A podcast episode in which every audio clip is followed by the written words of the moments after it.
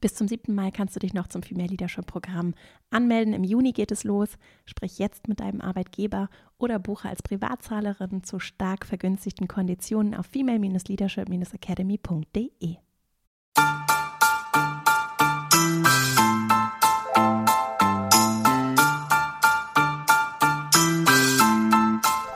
Herzlich willkommen zum Female Leadership Podcast. Mein Name ist Vera Strauch und ich bin Host hier im Podcast, in dem es darum geht, dass du deinen ganz eigenen Stil im Job und Leben findest und deinen Weg mutig und selbstbewusst gehst. In dieser Folge geht es um die Organisation als lebendigen Organismen. Ich möchte darüber sprechen, wie wir diese Lebendigkeit in den Menschen, mit denen wir arbeiten, fördern können, wie wir das möglich machen können, auch für uns lebendig uns auch bei der Arbeit zu fühlen und was das vor allem natürlich im Organisationskontext bedeutet. Dazu habe ich einen wunderbaren Interviewgast zu Besuch. Mechthild Reinhardt ist Pädagogin, systemische Familientherapeutin, Supervisorin, Institutsleiterin und Mitbegründerin der Systelios Klinik in Siegelsbrunn. Diese Klinik ist deswegen so interessant, weil sie selbst organisiert arbeitet. In dieser Klinik geht es vor allem um Psychotherapie, psychosomatische Medizin, übrigens mit einer hypnosystemischen Grundhaltung. Über dieses hypnosystemische, wenn dich das interessiert, habe ich übrigens mit Mechtels Kollegen, nämlich dem Gunther Schmidt, hier im Podcast schon ein Interview geführt, das ich dir auch nochmal verlinke. Und ich habe mit Mechthild genau darüber gesprochen, wie sie als Mitbegründerin dieser Klinik dieses Selbstführende aufgebaut hat und was es braucht auch, damit wir uns so lebendig fühlen und auch lebendig organisieren können. Und da ist eben dieses Bild der Organisation als lebendiger Organismus etwas, mit dem wir uns in dieser Folge beschäftigt haben. Es ist ein wirklich vielseitiges und wie ich finde, bewegendes Gespräch geworden, das noch lange in mir nachgeheilt hat und mit dem ich dir jetzt einfach ganz viel Freude wünsche. Und dann legen wir gleich mal los. Heute zu Gast im Podcast ist Mechthild Reinhardt. Sie ist systemische Familientherapeutin, Diplompädagogin und Mitbegründerin, Geschäftsführerin, sozialkünstlerische Leitung, wie ich gerade erfahren habe, außerdem bei den Systelios Kliniken und vieles mehr. Und darüber wird sie uns gleich selbst noch einiges erzählen. Ich freue mich sehr, dass du heute hier im Podcast zu Gast bist. Herzlich willkommen, liebe Mechthild. Schön, dass ich da sein kann. Ich äh, mache das ganz gerne zum Start von den Menschen, die hier zu Gast sind, um von ihnen selbst zu erfahren, wer sie sind und woher sie kommen, sie sich selbst einfach einmal kurz vorstellen zu lassen. Magst du einmal erzählen, wie so dein Werdegang war und was du heute machst? Ich sage immer ganz gerne, für jeden Kontext erfindet man sich eigentlich neu. Also ich natürlich auch. Mhm. Nicht nur Mann, sondern ich eben überhaupt. Und für den Kontext würde ich es vielleicht ein bisschen wie folgt beschreiben. Also ein ganz wesentlicher Startpunkt in meinem Leben ist schon, dass ich in der DDR, der ehemaligen DDR geboren bin und 84 übergesiedelt bin vom Osten in den Westen, also vor dem Mauerfall sozusagen. Und mich deswegen auch immer wieder eigentlich als Wanderin zwischen so zwei kulturellen Welten, obwohl mit gleicher Sprache ausgestattet, vorfinde. Und darüber auch, je älter ich werde, bin jetzt 63, also immer häufiger darüber nachsinne, was das auch für eine Bedeutung für mich entwickeln kann, wenn ich da so drüber nachsinne. Mhm. Also ich bin in einem Kontext geboren in der DDR. Mein Vater war Leiter eines großen Diakonissenhauses mit Krankenhaus, Altenheim und allem drum und dran. Und es war immer wie so ein Staat im Staat. Also wir hatten immer so eine, wirklich sowas wie so eine Mauer um diesen ganzen Kontext, den Komplex drumherum. Ich musste immer jeden Morgen durch einen Torbogen wandern, um dann von einer inneren Welt in eine äußere Welt zu gehen. Mhm. Innen waren wirklich blühende Gärten und Möglichkeitsräume, die es außerhalb nicht gab. Und diesen Wechsel habe ich mehrmals am Tag vollzogen. Wurde schon eigentlich ab dem sechsten Lebensjahr ständig verhört, was denn in diesen inneren Räumen da eigentlich gesprochen, gesagt und gedacht wird. Und habe deswegen schon sehr früh gelernt, je nach Kontext das zu sagen, was jetzt gerade sinnvoll erscheint. Aber nicht unbedingt nur um Strategiespielchen zu spielen, sondern um eigentlich eine Welt mit zu erhalten und auch immer wieder neu zu gestalten, von der ich der Überzeugung war, dass die irgendwie menschenwürdiger wäre. Mhm. Und deswegen habe ich dann in, in der DDR, äh, war halt nicht in diesen gesellschaftlichen Organisationen engagiert, aber habe trotzdem dann einen Medizinstudienplatz wundersamerweise bekommen. Und als ich den das in der Hand hielt, habe ich angefangen zu weinen, weil ich den Eindruck hatte, das ist nicht mein Weg. Ich habe mich immer sehr früh schon damit beschäftigt, wie Medizin sein sollte. Habe auch sehr früh schon Nachtwachen im Krankenhaus gemacht und so. Und irgendwie den Eindruck gehabt, diese reine objektivierende Vorstellung vom Menschen und wie halt auch Studium normalerweise lief, dass das nicht so mein Ding wäre. Habe dann ein, ein Buch in der Hand gehabt von Ivan Illich. Das ist ein ganz wesentlicher Marker in meinem Leben gewesen. Da war ich 16,5 oder 17. Nemesis der Medizin, vom Nutzen und Nachteil der Medizin. Und da hat er schon damals so geschrieben, also dass die Art der Medizin womöglich den Menschen eher zum Teil kränker macht, anstatt gesünder. Und habe dann aber trotzdem Medizin studiert, weil es dann halt ein Privileg war, dass ich überhaupt einen Studienplatz bekam.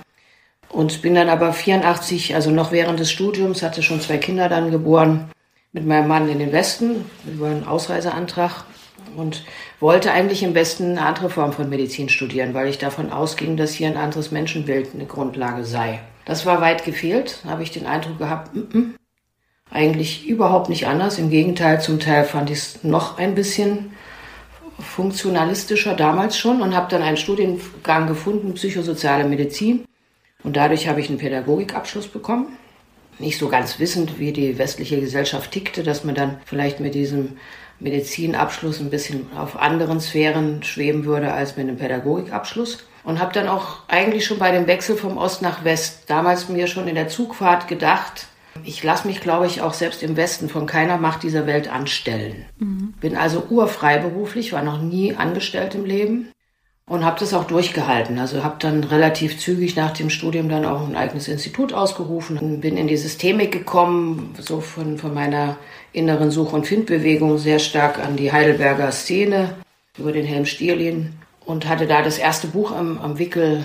Delegation und Familie fand da das Konstrukt der bezogenen Individuation unglaublich, wo ich den Eindruck hatte, so der Osten, der hat maximal auf Bezogenheit gesetzt, weil ich immer dieser kollektivistischen Erziehung entfleuchen wollte, aber gleichzeitig einen sehr stark christlich orientierten Hintergrund mitbekam, der aber dort mehr als Widerstandsnest zu deuten war und weniger als Ideologie oder als Anpassung, wie das hier auf dem Westen war. Mhm. Und im Westen hatte ich oft den Eindruck, das ist überindividuiert also als ob so diese beiden großen Bereiche Bezogenheit und Individuation sehr zusammenkommen mögen. Das hat mich sehr fasziniert und angezogen. Und dann habe ich halt entsprechend auch eine systemische Ausbildung gemacht, Supervisionsausbildung, was denn alles dazugehört. Zentrum für Kinder und Jugendliche mit aufgebaut, mit sogenannten Teilleistungsstörungen, die ich als Teilleistungsfähigkeiten dann eher gedeutet habe. Was sind Teilleistungsstörungen? Teilleistungsfähigkeiten habe ich sie dann gedeutet. Genau. Teilleistungsstörungen, das sind so ja, das ist so Leserechtschreibschwäche, Aufmerksamkeitsdefizitsyndrom, mhm. Dyskalkulie, also wie Rechenschwäche oder sowas. Da haben wir ein ganz spannendes Zentrum aufgebaut, das ist jetzt aber schon Jahre her. Naja, und dann habe ich eine Jugendpsychosomatik mitentwickelt mit dem Gunter Schmidt zusammen. Wir haben uns dann gesucht und gefunden. Also das erste Mal so eine hypnosystemische Idee, die wir auch in der Klinik, die ich dann mitgegründet habe, natürlich noch weiter durchbuchstabiert haben in der Zwischenzeit. Da habe ich eine Jugendpsychosomatik mit aufgebaut. Mhm. Und immer mit der Idee, eine Form von Medizin zu leben, die eigentlich einen Unterschied bildet, der den Unterschied macht. Mehr von der Gesundheit, von der Potentialität auszugehen und nicht immer von der Krankheit. Mhm. Mehr von der Fülle und nicht immer vom Mangel. Mhm. Eigentlich permanent zu gucken, dass wir Menschen eigentlich interaktive Wesen sind und so weiter und so fort. Da können wir ja gleich nochmal drüber reden. Jedenfalls haben wir dann zusammen, der Gunter Schmidt und ich, noch mit einem anderen Kollegen zusammen, die sogenannte Systelus Klinik 2007 gegründet und haben da versucht, von Anfang an, auch als es noch gar nicht so das Thema war, man auch das nicht unbedingt als selbstorganisierende Struktur dachte oder unter diesem Stichwort New Work oder so, haben wir aber doch versucht, diese Systemik, diese Hypnosystemik durchzubuchstabieren bis in den Organisationsbereich hinein und dann, wie ich immer gerne sage, eine organismische Struktur angelegt von Anfang an, wo wir gesagt haben, Inhalt und Form, Therapie und die Art, wie die Gesamtorganisation ticken möge, sollten so nah wie möglich beieinander sein. Dass nicht die Verwaltung anders tickt als die therapeutischen Angebote und das sozusagen immer als interaktionellen Raum verstanden, wo wir auch nicht klassische Führungskräfte sind, sondern eigentlich eher im Sinne von Führungsinteraktionen versucht haben, Räume zu eröffnen, wo so viel wie möglich Potenzialentfaltung passiert, sowohl bei den Klienten als auch bei den eigenen Teammitgliedern. Ja, und dann hat sich das auch noch ergeben, dass ich Lehrtherapeutin bin am Helm-Stieling-Institut, will das jetzt auch nicht zu ausführlich machen. Und auch eine deutsche Gesellschaft für systemische Pädagogik mitgegründet habe. Da war ich lange auch die Vorsitzende. Ja, und wir haben halt immer wieder versucht, wir sage ich bewusst Menschen, die dann auch mit mir unterwegs sind, weiter Räume zu entwickeln, die für eine andere Art von, von Kulturbildung, von anderer Art von Sichtweise auf die Welt, anderen Umgang mit Welt zeugt und auch selber handelt. Denn es gibt nichts Gutes, seit man tot ist.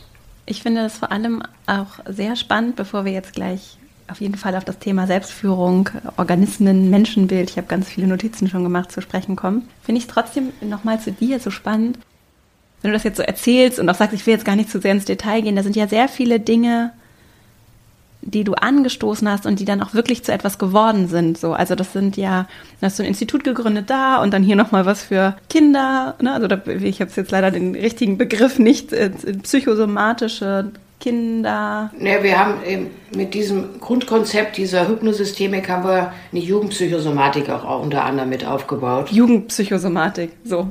Ich bin ja fachfremd, deswegen. Ja, es ist alles gut, es ist alles gut. Und dann eine Klinik aufgebaut, selbstführend. So viele Dinge, das waren sicherlich auch so Pflänzchen, könnte ich mir vorstellen, die dann so über die Zeit auch gewachsen sind. Trotzdem, aus deiner Perspektive interessiert mich total, wie hast du es geschafft, dass so viele Dinge, die ja auch wirklich viel Herz und Energie brauchen, Raum in deinem Leben gefunden haben. Ist das gleichzeitig passiert oder nacheinander? Mal sehen, ob ich das in Worte fassen kann, versuchen zu skizzieren, wie ich da drinne ticke, also in meiner inneren Welt. Ich denke da viel drüber nach, gerade jetzt so jenseits der 60, das ist interessant, hätte ich gar nicht für möglich gehalten, dass ich da mich auch nochmal aus einer anderen Perspektive selber betrachte. Ich glaube, so würde ich es beschreiben. Ich habe so in meiner Biografie, die ich kurz angedeutet habe, sehr früh gelernt, irgendwie die Hauptwelt in mir drinne zu sehen. Mhm. Ich habe sozusagen immer irgendwie Grenzen um mich entwickelt, fast zwangsläufig, wo ich das, was ich mir vorstelle, wie menschliche Existenz sein könnte, wie miteinander sein sollte, wie gehütet habe. Und von dem Raum bin ich immer ausgegangen. Ich habe mich also relativ wenig in Anpassung begeben. Mhm war auch sehr überrascht, als ich in den Westen kam, dass ich viel mehr angepasste Leute erlebt habe, als ich die zum Teil in der DDR erlebt habe. Mhm. Weil in den Szenen, in denen ich mich in der DDR hm, bewegt habe, das waren wirklich nie Widerstandsnester. Da hat man eigentlich gesagt, wir stehen für was anderes da. Ich bin auch nicht in den Westen gegangen, um irgendwie bessere Kleidung zu mir anziehen zu können, sondern ich bin echt dafür gegangen, das hierher gegangen mit meinem Mann, dass wir unseren Kindern auch eine andere Welt anbieten können, dass die sich wirklich mit anderen Möglichkeitsräumen auch sozusagen von Anfang an in ihrem Leben auch zeigen kann. Und ich glaube, dieses Hüten von eigenen Grenzen und dieses tiefe immer wieder mich selbst fast befragen, wofür will ich auf der Welt sein? Für welche Welt will ich unterwegs sein? Mhm. Das hat mich sehr geprägt und das ist, glaube ich, mein innerstes Bezugssystem. Und aus dem Raum heraus habe ich dann wie selbstverständlich Sachen gemacht, habe auch immer wieder geguckt, dass sie möglichst auch über Rückkopplungsschleifen auch was werden und nicht nur, gibt ja ewige Gründer, die immer was anfangen und das ist auch ganz nett. So würde ich mich echt nicht beschreiben, sondern ich würde ähnlich wie von dir weiß ich jetzt, dass du gerade auch ein Kind gekriegt hast. Also es ist wie etwas in die Welt bringen, aber auch dafür mit Sorgen und Hüten, dass es auch was wird. Also dass es hinreichende Bedingungen gibt, dass dann auch weiter sich was draus entfaltet. Trotzdem immer wieder versucht, mich dann überflüssig zu machen dass nicht dann das an der Person klebt, weil das war immer das, was ich nicht unbedingt möchte, sondern eigentlich Impulse zu setzen, sodass die Chance sich erhöht, dass die Räume sich entfalten, für die ich einstehe. Ja. Ist das als, als Antwort so für dich ein bisschen nachvollziehbar? Also diese Grenzbildung mhm. und wo ich immer häufiger, wie gesagt, ich habe, glaube ich, versucht, meine innere Welt nicht zu fragmentieren, mhm. nicht zu spalten, nicht so immer im Sinne Gift des Kaisers, was des Kaisers ist und mach dann am Ende in deinem Eckchen, was du gerne hättest. Das war so das Typische, war ja in der DDR auch völlig üblich. Ja. Dass man dann halt eigentlich in die Anpassung gegangen ist und irgendwo sein Schrebergärtchen hatte, wo man dann sein eigenes Ding gemacht hat. Das hat mich immer nicht interessiert, als Bild Welt mitgestalten zu wollen. Deswegen war ich immer sehr früh, glaube ich, heute würde man sagen, in der Selbstführung unterwegs. Und wie hast du diese Welt oder diese Grenzen geschützt? Hast du da Ideen oder Gedanken oder vielleicht auch so ganz konkrete Dinge, die ich tun kann, wenn ich vielleicht auch jemand bin, der sehr also ich kann ja von mir sprechen, so ich bin sehr sehr offen und versuche auch offen für, zur, zur Reflexion zu sein und auch äh, natürlich dann auch kritisch mit mir zu sein. Und gleichzeitig gibt es ja auch Dinge, für die ich stehe und die eben nicht unbedingt so verhandelbar sind, die sich aber mit der Zeit natürlich auch verändern und aber die irgendwie grundfester sind, ne? wie zum Beispiel auch das Menschenbild, wenn ich das jetzt richtig verstanden habe, dass du für dich, wo, wo du meinst, dass ich das so behüte, das sind die Überzeugungen, mit denen möchte ich gestalten, so habe ich es jetzt gerade verstanden und ich finde es ganz spannend, wie kann ich die, woher weiß ich, wo diese Grenzen verlaufen, also wo vielleicht, wo ich die Offenheit brauche zu reflektieren und auch offen sein möchte für die Welt und wo weiß ich aber, das ist so meins und das muss ich auch, oder das möchte ich für mich auch beschützen, um diese Kraft zu haben, daraus dann auch gestalten zu können. Habe ich mhm. das jetzt nachvollziehbar formuliert? Ja. Also ich glaube, also mit diesem dann, wo wir vielleicht dann noch hinkommen, ich habe, glaube ich, schon relativ früh mit meinem Körper kooperiert und natürlich auch mit nahen Menschen. Also das ist ja eh klar. Also ich bin jetzt nicht völlig Solospielerin. Mhm. Ich habe schon immer geguckt, dass ich so ein paar Gefährten mit im Raume hatte, mit denen ich auch natürlich in mehr mich öffnen konnte. Das ist auch ein typisches Modell, was man eigentlich in der DDR mitgelernt hat. Mhm. Mit ein paar Menschen sich dann so zu vernetzen, wo, wo man sich wirklich sehr, sehr nackt auch zeigt. Mhm. Ja, und sehr, sehr ehrlich ist. Das habe ich hier im Westen weniger erlebt, das muss ich mal ehrlich sagen. Da ist eine andere Form von Grenzbildung üblich. Mhm. Man lässt sich nicht so schnell in den Garten reingucken so. Und das war aber ein Überlebensprinzip. Also die wesentlichsten Gespräche habe ich zum Beispiel zum Teil auf dem Feld geführt, wo ich wusste, dass mich keiner belauscht.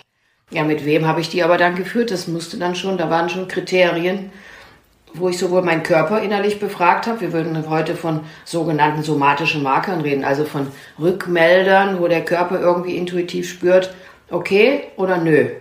Mhm. Wo ich irgendwie gemerkt habe, da st stellen sich irgendwie die Härchen hoch, mm, mm, mm, irgendwas ist nicht ganz stimmig. Da bin ich schon sehr früh eher in ein bisschen Abstand gegangen.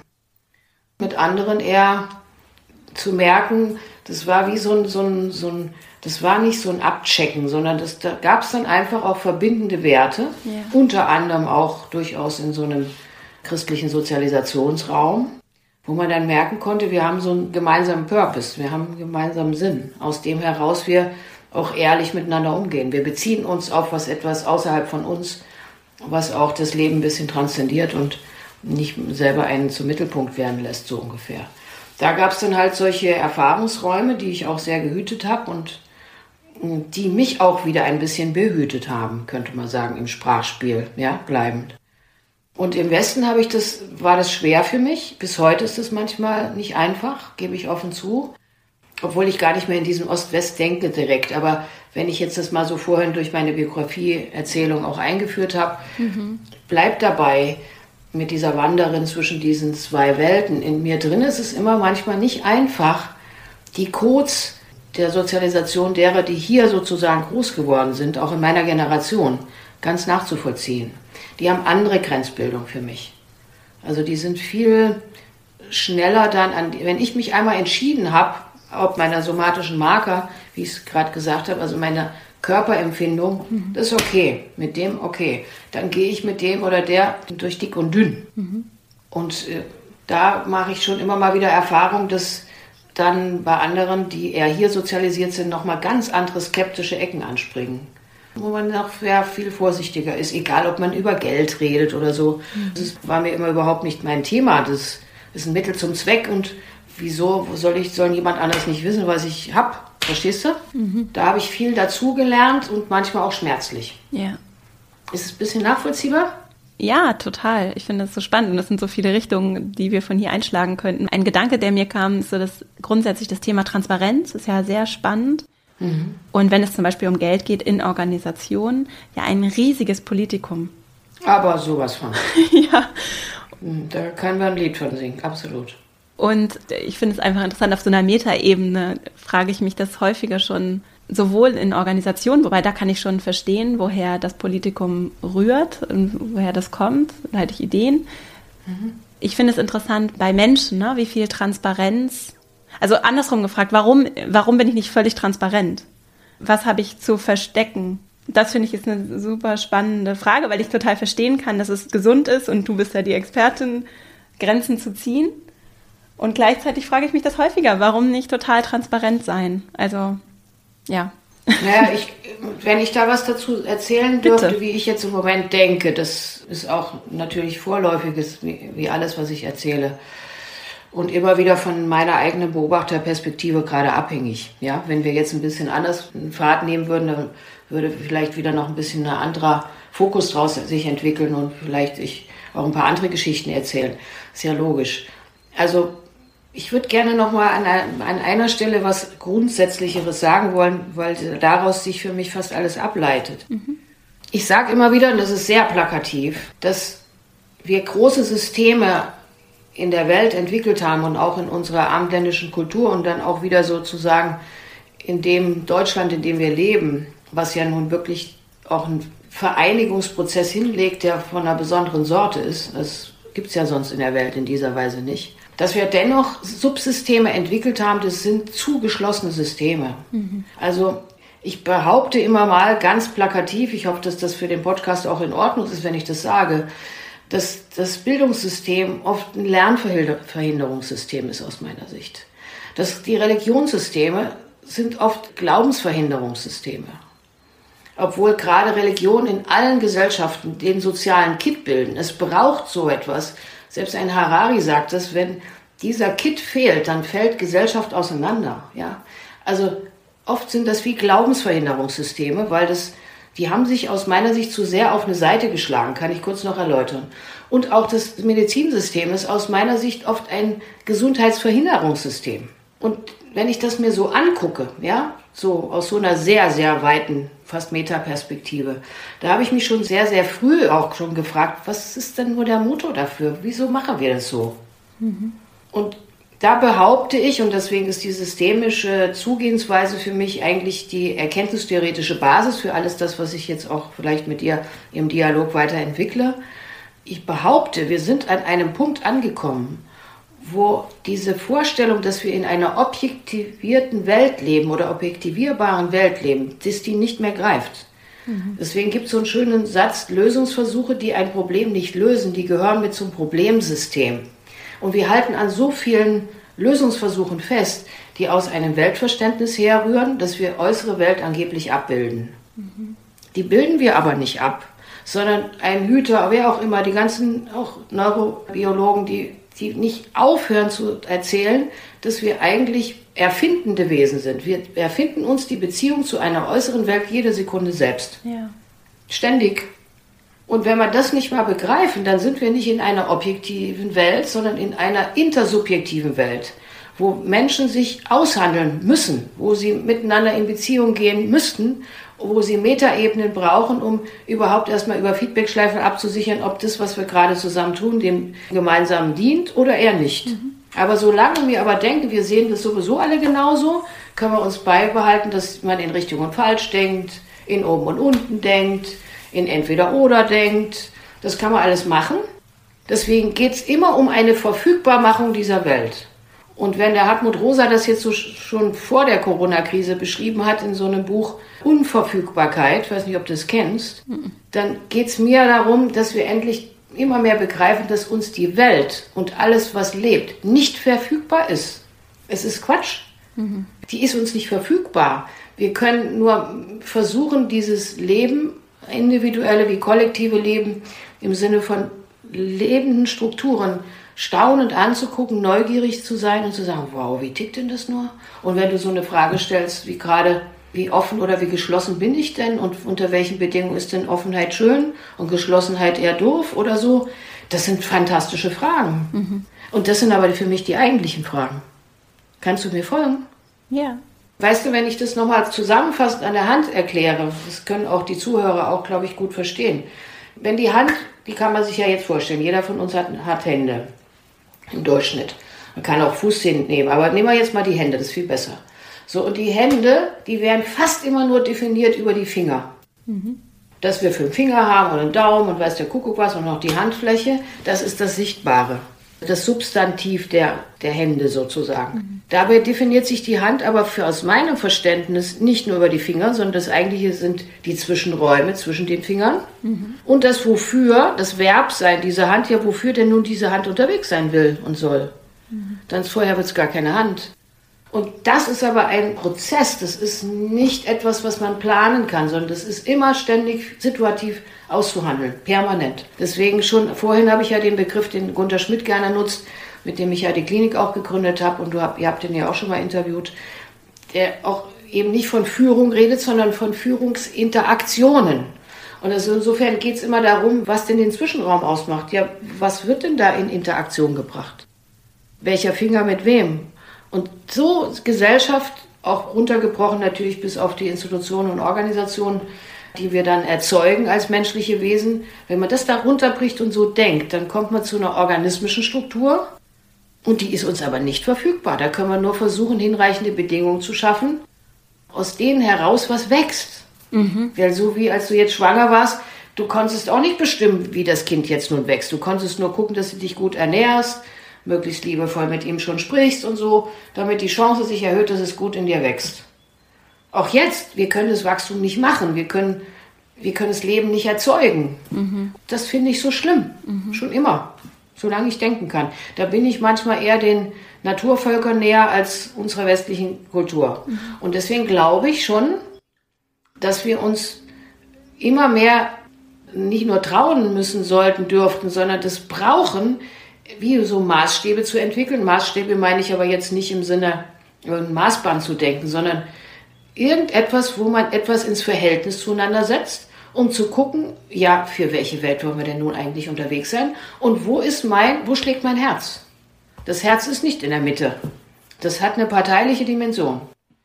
Ich brauche immer aus meiner Sicht genug Abstand zu mir, um erstmal zu analysieren, für welche Welt bin ich gerade unterwegs, welche Regeln sollten da gelten, um dann aber gleichzeitig zu sagen, und wofür schlägt mein Herz. Und da glaube ich, dass die in der Generation, die du aus meiner Sicht repräsentierst, die Sehnsucht, dass da endlich mal was zusammenkommen möge.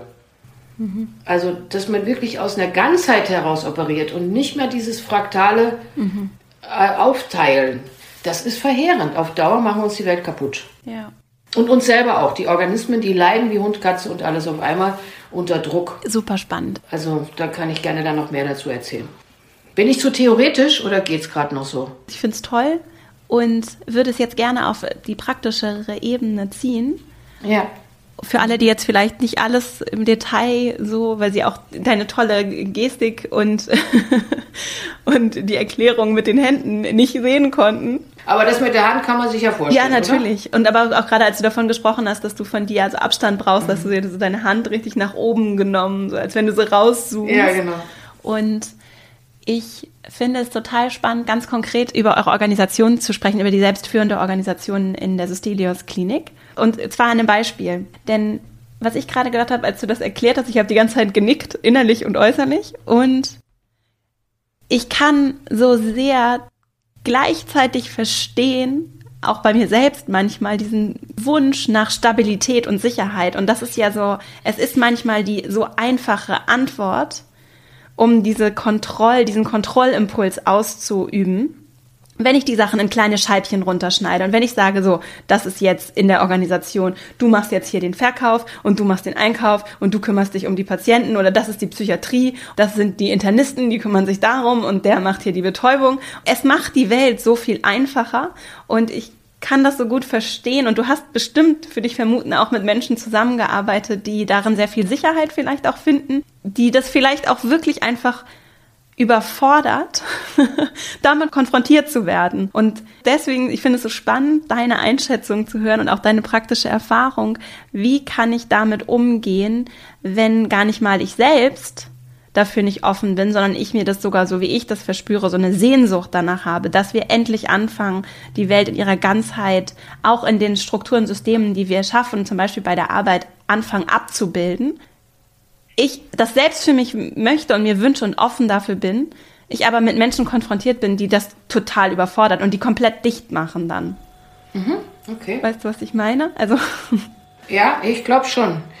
Ich versuche es mal und versuche auch einen kleinen Weg, glaube ich, zu gehen, den wir auch gegangen sind, als wir diese neue Institution sozusagen direkt gegründet haben. Der Gunter Schmidt und ich und noch ein Kollege von uns. Das würde vielleicht so ein bisschen die äh, Zuhörer auch mitnehmen auf so eine Reise. Ja, toll. Ja, okay. Ich probiere es mal. Und du kannst mich aber jederzeit unterbrechen. Okay?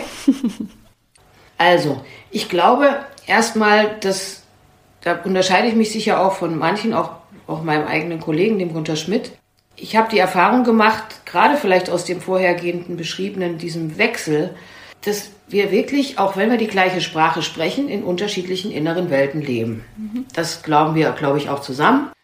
Sonst hätten wir uns auch nicht gesucht und gefunden. So. Es gibt so einen schönen Spruch, die äußere Beziehungswirklichkeit, die wandert irgendwo nach drinnen und die innere Beziehungswirklichkeit, die strukturiert eigentlich die äußere Welt.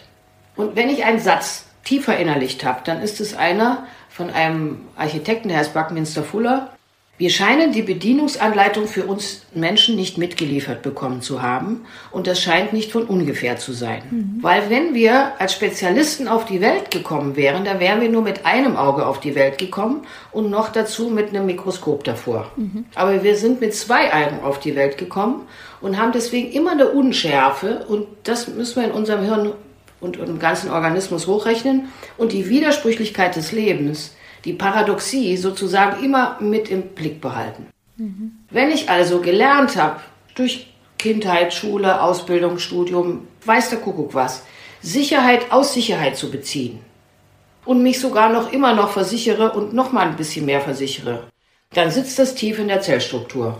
Mhm. Ganz tief drin.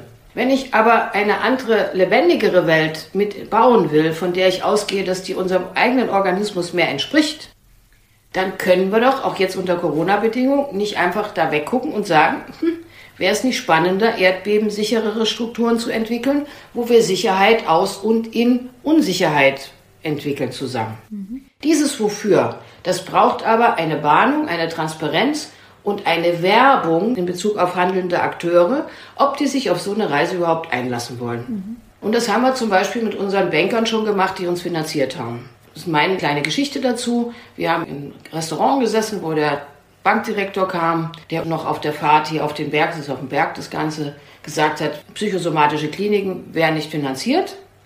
Runtergefahren ist er und hat gesagt zu seiner Kollegin, ja, warum hast du es mir denn nicht gleich gesagt? Na klar, machen wir das.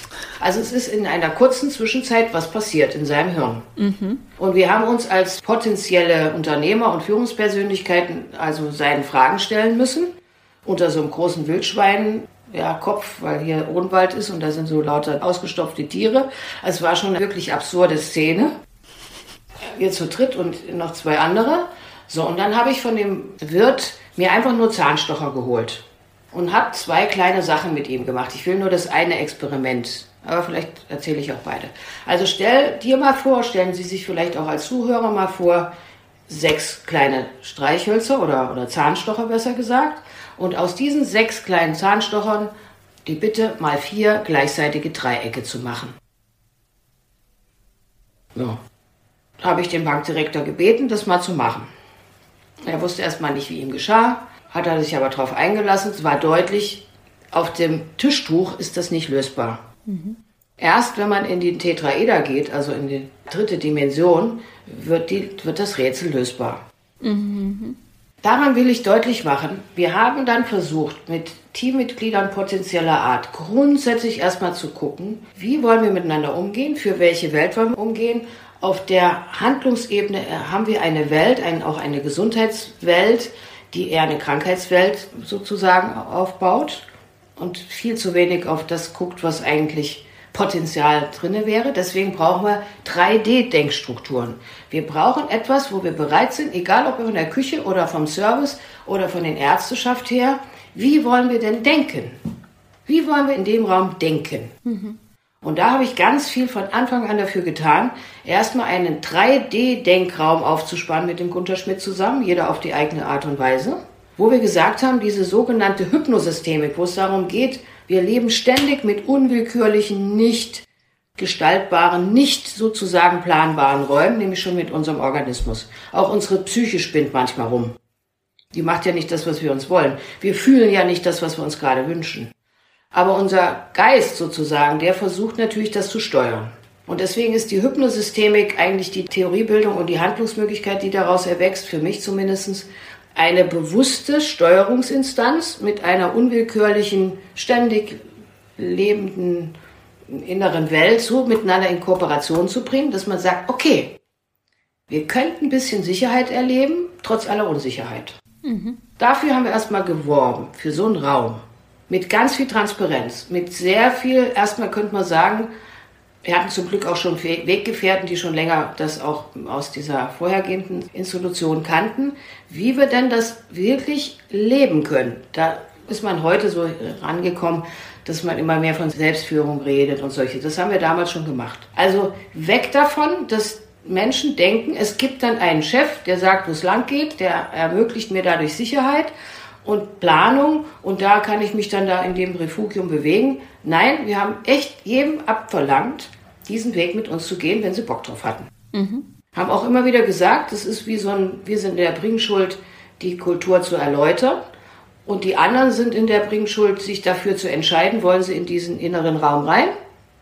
Wie damals, als ich durch den Torbogen gegangen bin, in der ehemaligen DDR, wovon ich erzählt habe. Mhm. Bloß mit dem Unterschied, dass es nicht sichtbare Grenzen sind, sondern geistige. Mhm. Will ich in diesen Denk- und Handlungsraum wirklich rein?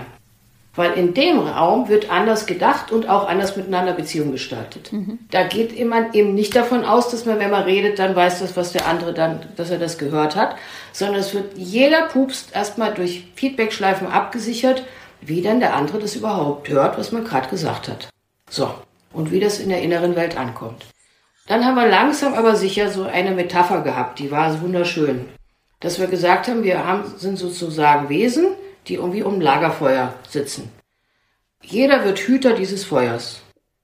Jeder hat irgendwelche Aufgaben, dass dies möglichst angemessen zu den Berufsgruppen auch, womit er dieses Feuer sozusagen nährt.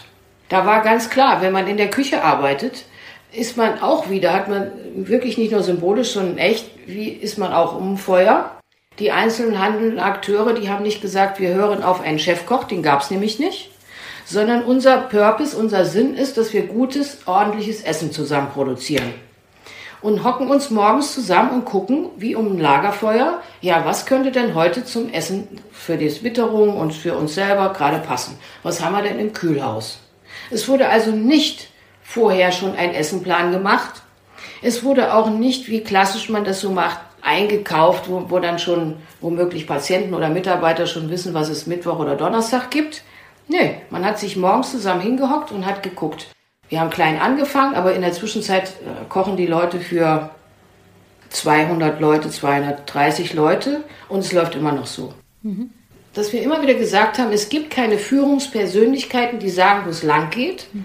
sondern es gibt eine Strukturbildung von innen heraus, die aber mit dem eigenen, sozusagen, würde man schon sagen, systemischen Verständnis von Welt und von dieser Vorstellung, dass wir uns Welt zusammen erzeugen, dass das die Basis ist. Und dann habe ich so dieses Tetraeder oft genommen, mit so ist bis heute auch in den Konzeptruhen für die Klienten ein Dauertool, dieses Rätsel sozusagen erstmal aufzugeben und dann zu sagen, habt ihr Bock darauf, 3D-Lösungen zu suchen? Weil viele Themen unserer Zeit sind im 2D-Raum nicht mehr lösbar. Ja. Definitiv nicht. Und da gibt es dann, gleich bin ich fertig, so ein, so, ein, so ein einfaches Konstrukt auf diesen Buckminster Fuller hin zurückgehend. Finde ich sehr fein, leicht erklärbar. Also man stelle sich mal ein Dreieck vor und die drei Ecken, die werde ich wie folgt benennen. Die eine Ecke wäre der Beobachter von Phänomenen, das andere wären die Phänomene und das dritte wäre der Kontext. Wir haben also immer wieder gesagt, wir brauchen, dass jeder zum Beobachter von etwas wird. Wenn man als Arzt natürlich jemanden beobachtet und Diagnosen ausspricht, sollte man den Kontext mit einbeziehen. Und dann wird es zum Tetraeder noch die vierte Spitze, also die Spitze oben, könnte man sagen, zu beobachten, was denn meine Beobachtungen für Auswirkungen haben. Mhm. Wenn ich jetzt die Diagnose ausspreche, wenn ich jetzt das Essen so und so koche, wenn ich das mit der und der Haltung mache, wenn ich im Finanzbereich bin und so und so auf Zahlen gucke, was hat das für Auswirkungen auf das Phänomen selbst? Mhm. Wenn ich jetzt Diagnosen äh, ausgebe, wirkt es auf den, der die Diagnose gestellt bekommt, besonders unterstützend? Macht es ihn gesünder oder kränker?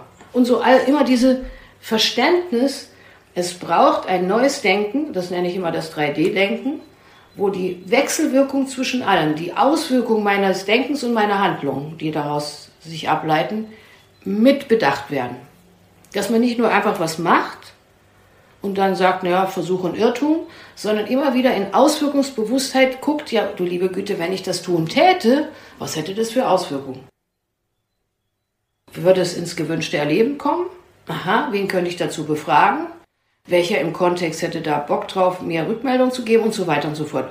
Und da haben wir uns systematisch, an, wenn man das mal das Tetraeder-Ding so als Bild nimmt, kann man sich, glaube ich, ganz gut vorstellen, systematisch einen 3D-Raum gebastelt. Mhm. Im gesamten Unternehmen. So würde ich es beschreiben. Und ist das dann das Sicherheitsgebende, wenn dem Ganzen ein System zugrunde liegt? Würdest du das als System beschreiben? Also alleine die, es ist ja eine Regel oder ein Prozess, dass die Menschen sich morgens zusammen hinsetzen und überlegen, was kochen wir heute oder worauf haben wir heute Lust? Was ist im Kühlraum? Das ist ja schon etwas, was stabilisierend da ist. Also ich würde mal so sagen, das, das klingt jetzt auch ein bisschen vielleicht zu einfach und auch zu romantisch. Es braucht, das war ja die Ausgangsfrage von dir, so habe ich es verstanden. Wie kann man Sicherheit erzeugen mhm. und wie können wir mit einem so geworden sein, wo man natürlich Sehnsüchte nach von außen kommenden Strukturen und Sicherheiten tief verinnerlicht hat, so habe ich es dann aufgegriffen. Wie kann man trotzdem einen Wandel bewirken, damit neue Welten gebaut werden? Ja? Und wir haben da wirklich, so glaube ich, das bis heute, das Fundament gelegt. Wir sind jetzt in einer anderen Organisationsentwicklungsphase schon bei Sistelus. Damals war das so, diese Lagerfeuer-Metapher, die war extrem funktional. Mhm. Ich habe dann so das immer wieder in Teamsitzungen, in Inhouse-Fortbildung, gerade mit dem Service, mit dem Küchenpersonal, wo wir ganz bewusst gesagt haben, haben die sich selber mal irgendwann genannt, das ist nicht, sie sind nicht outgesourced, sondern die sind ganz wesentlich für das Gelingen des gesamten Raumes. Und haben immer wieder gesagt, das ist ein mittherapeutisches Team nicht ein nicht therapeutisches Team, sondern mittherapeutische Wesen. Mhm. Und mit denen haben wir uns hingehockt und gerade die waren die Indikatoren dafür, ob wir mit unseren wahnsinnigen Konzepten da irgendwie was Schickes machen, aber letzten Endes die nicht mitnehmen, sondern mit denen haben wir gerade, habe ich ganz viel Inhouse-Fortbildung gemacht, habe anhand von Bildern, von auf dem Fußboden rumkriechen, Experimenten, immer wieder versucht, sie in diesen Raum reinzuwerben. Und dann natürlich zu fragen, was braucht ihr noch, damit ihr halbwegs Sicherheit erlebt. Ja. Wie könntet ihr es schaffen, eben mal nicht euch so abgegrenzt zu verhalten, dass ihr nur für kleine Ausschnitte unterwegs seid, sondern dass so viel wie möglich ihr in eurem Erleben Ganzheit erlebt. Dass ihr merkt, okay, wir gucken auch manchmal über den Tellerrand, wir sind auch für was anderes mit zuständig, damit sich nicht zu viel Spezialistentum gleich von Anfang an entwickelt, sondern dass auch mal Therapeuten merken, ah ja, da kann ich aber mal zwischen den Steinplatten da, wenn man seinen Cappuccino oder Espresso trinkt aus edler Kaffeemaschine, könnte ich ja vielleicht ein Gräschen auch mal selber rausziehen und nicht denken, das wird schon irgendjemand machen. Mhm. Verstehst du? Also immer eine Mitverantwortung zu entwickeln, die passiert aber nicht aus dem klassischen Denkraum. Mhm. Ja. Da ist man spezialisiert und denkt, das hat mit mir nichts zu tun. Ja. Da draußen ist draußen. Ja. So ist man immer mit involviert, immer. Das ist eine hohe Anstrengung hohe Anstrengung, es ist ein ganz große, großes, ja, wie soll man das sagen, Change-Prozess in der ganzen inneren Welt. Manche haben sich dann wie Fisch im Wasser gefühlt, von ihrem Organismus her Rückmeldung bekommen, wow, mhm. endlich bin ich in dem Raum. Wir hatten Anfangsphasen, da wollten manche nicht mehr nach Hause, weil sie den Eindruck hatten, hier erlebe ich endlich solche Art von Kommunikation und solche Art von Begegnungsraum, den ich selbst noch nicht mal in meinen privatesten Räumen kenne. Mhm. Wollten manche nicht mehr nach Hause, hat sich umgedreht. Das aber zu erhalten ist ein Wahnsinnsnummer. Und auch nicht mit diesem Anspruch einer Pionierphase, könnte man fast sagen, oder Pionierenergie, weil das muss ja dann lebbar gestaltet werden. Und da sind wir jetzt zum Beispiel sehr dabei. Wann wurdet ihr, wann habt ihr euch gegründet? 2007. Mhm. Also seitdem gibt es das. Und 2011 haben wir dann noch eine große Erweiterung gemacht, also fertiggestellte Erweiterung, sodass wir von 27 Betten auf, also über die Hälfte nochmal dazu, also wir waren dann so etwa bei 70 Betten für die Klienten und jetzt in der Zwischenzeit sind wir so etwa, belegen wir um die 80 und haben einen Mitarbeiterstamm von etwa 200. Ja. Also wenn man alle Teammitglieder mit dazu nimmt. Also seit 2007 und wir haben sicher so die, die erste Phase, da war es auch nur ein Gebäude, da war das sehr, sehr dicht und waren Strukturen möglich, die fast an, an Familienstrukturen erinnern. Mhm. Aber eben nicht klassisch hierarchisch, dass es da eben irgend so einen führenden Vater oder Mutter gab oder sowas, das war nicht, sondern wir haben wirklich die, das Feuer in die Mitte getan. Mhm. Dafür machen wir das. Wir brennen für eine bestimmte Art von andere Art Medizin zu machen. Wir brennen dafür, das auch auf Organisationsebene wirklich zu leben. Mhm. Und das hat richtig erotische Anziehung gemacht. Mhm. Weil ich immer sage, so die Mitte, also dieses Feuer oder wie man das nennen soll, das braucht Erotik, sonst hat man, hat man keinen Bock, sonst macht man es nicht. Jetzt bin ich ein bisschen verstehbar so für dich. Ja, das ist super. Ich äh, habe so viele Fragen und wir haben so wenig Zeit. Vielleicht einfach nur noch mal einen Begriff. Vielleicht kannst du den einordnen.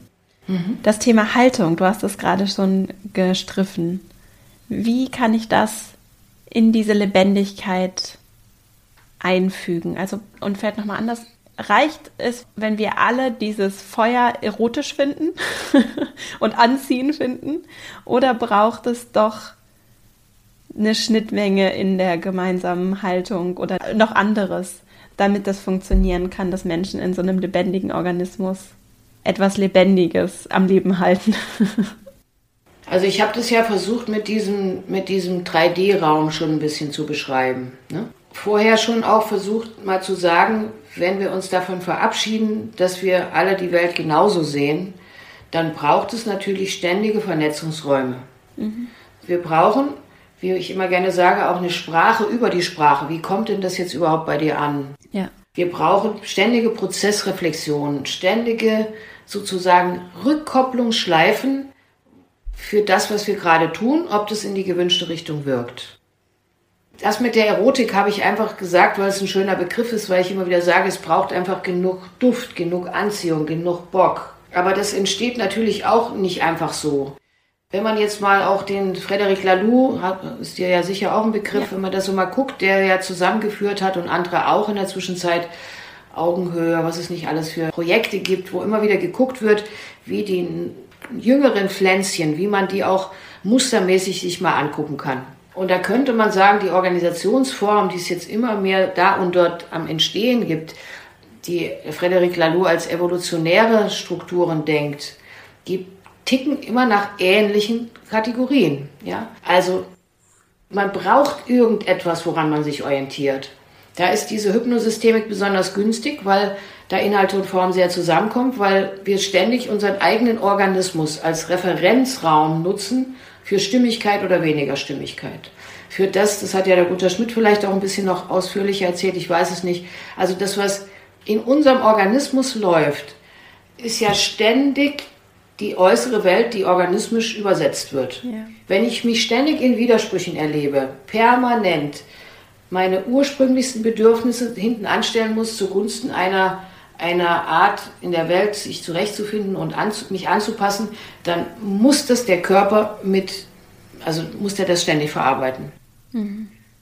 Wenn ich den aber nutzen lerne und merke, ah ja, da sind wir ja jetzt auch immer mehr auf dem Trip, finde ich, als zumindest so in unserer Zivilisationswelt jetzt gerade, über Yoga, über alles Mögliche. Aber das wirkt aus meiner Sicht nicht an sich, sondern wir brauchen eine Rückmeldungsinstanz, den Körper, den wir immer mehr beobachten lernen, im guten Sinne als Maßstab nutzen für Gesundheit oder weniger Gesundheit.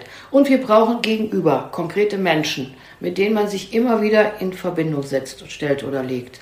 Wenn ich diese organismische Struktur mir denke, dann können wir uns ja das beim Bäumen oder sowas ständig sehen. Also ständig sehen, wie eigentlich Leben wächst. Mhm. Das macht es ja von allein. Mhm. Als Beispiel jetzt, ich war ständig in Seminaren, da habe ich hier so ein ganz einfach, dir zeige ich es mal, das kann die Hörer jetzt nicht, nicht äh, den können sie sich nur imaginieren. Da hatte ich so einen Nussknacker, mhm. der ist noch von Weihnachten übrig, und eine Amaryllispflanze. Mhm.